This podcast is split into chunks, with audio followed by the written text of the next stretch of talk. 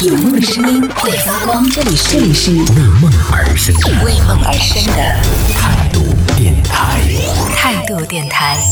这里是为梦而生的态度电台，我是男同学阿南。这一趴和大家聊到是说，你对于小朋友这件事情，对于熊孩子这样的一个物种，你喜欢吗？不是所有的小朋友都是熊孩子啊，有一些小朋友其实挺乖的。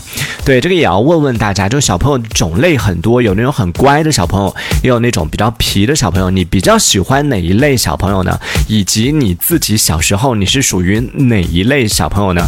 也可以来参与到我们的节目当中，和我们保持互动啊。前两天有看到一个新闻，就有说到上海有一个十岁的一个小男孩孩啊，就是在和其他的一些小朋友在玩耍的时候呢，就玩躲猫猫，这个躲躲躲就躲到了一个超市里边，在超市的角落里边就完全没有被其他人发现，躲着也没有人来来找他，他就很无聊，就在里面睡觉，结果呢就睡着了，睡过点了，直接就睡到了超市关门打烊了，都没有人发现这个小朋友在里边。等到他醒过来的时候，超市已经关门了，然后这个小朋友呢也没办法离开，就被锁在了这个超市里。那由于小朋友到了半夜都没有回到家里呢，他爸妈也是非常的着急，于是这才报了警。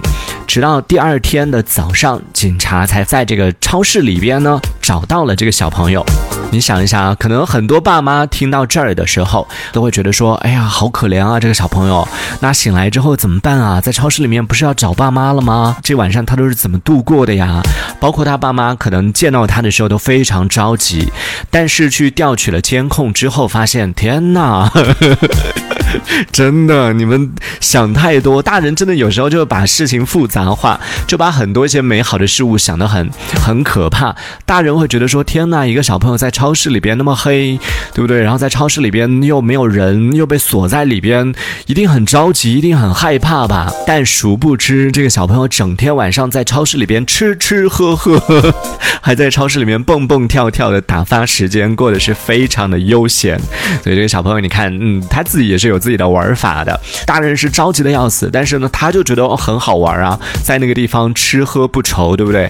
你说平时在家里边吃个薯片啊，还要打报告，然后还可以啦，吃两片就不能再吃啦。但是去到超市里边，天哪，没有人管，想吃什么吃什么，选择还比家里边多得多。我相信这个小朋友长大以后，或者说是去到学校里边和周围的一些同学啊、朋友啊分享的时候，说起他的这段在超市住过一天晚上的这段经历，会让周围的很多小朋友真的是非常的羡慕啊。对，今天我们就要来问问大家，你喜欢小朋友吗？遇到熊孩子，你最害怕发生的事情是什么？除了吵闹，我觉得吵闹其实已经是非常非常初级的了。比如说，有很多朋友非常恐惧的，就是家里边喜欢收集手办的这种，有一些那种专业级别的那种收藏家啊，家里面会专门在客厅里边放一个大玻璃柜。就很多手办买回来之后都没有拆过封，就放在那个地方，而且有很多手办，特别是那种比较珍贵的限量版的那种，一般都挺贵的，要么就几千，甚至是可能更珍贵一点的那种，可能要到几万这样的一个价格。所以很多这种喜欢收藏手办的人，他们会把这个手办呢就专门定制一个柜子，柜子里面是防潮啊，然后防各种各样的一些防尘啊什么的，然后就把这个手办呢就放在里边。结果呢，到了这个逢年过节的时候，家里边来到很多的这个熊孩子的时候，小朋友一看到哇，然后就好想要。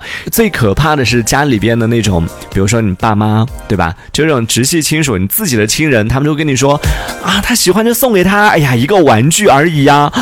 天哪，就是喜欢收集手办、喜欢收藏手办的人，听到这句话简直，我几千块、上万块的东西，你跟我说一个玩具而已呀。然后这个时候送还是不送呢？不送又会觉得天哪，你都那么大的人，三十好几的人，四十好几的人了，一个玩具都舍不得给小朋友吗？但如果送呢？这 他真不是街边的十块二十块的一个的玩具，对吧？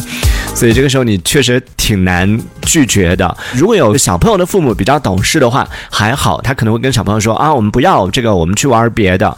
那他可能会及时的制止住。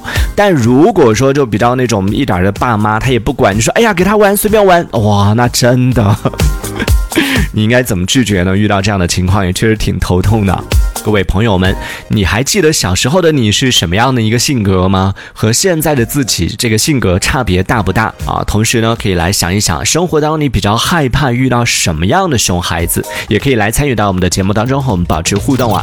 这一小节我们暂时先聊到这里，喜欢我们节目的朋友别忘了订阅关注，在评论区里给我们留言，还有机会被主播翻牌，在节目当中进行播出，也期待看到你的消息。这里是为梦而生的态度电台，我是男同学阿南，我们下次接着聊。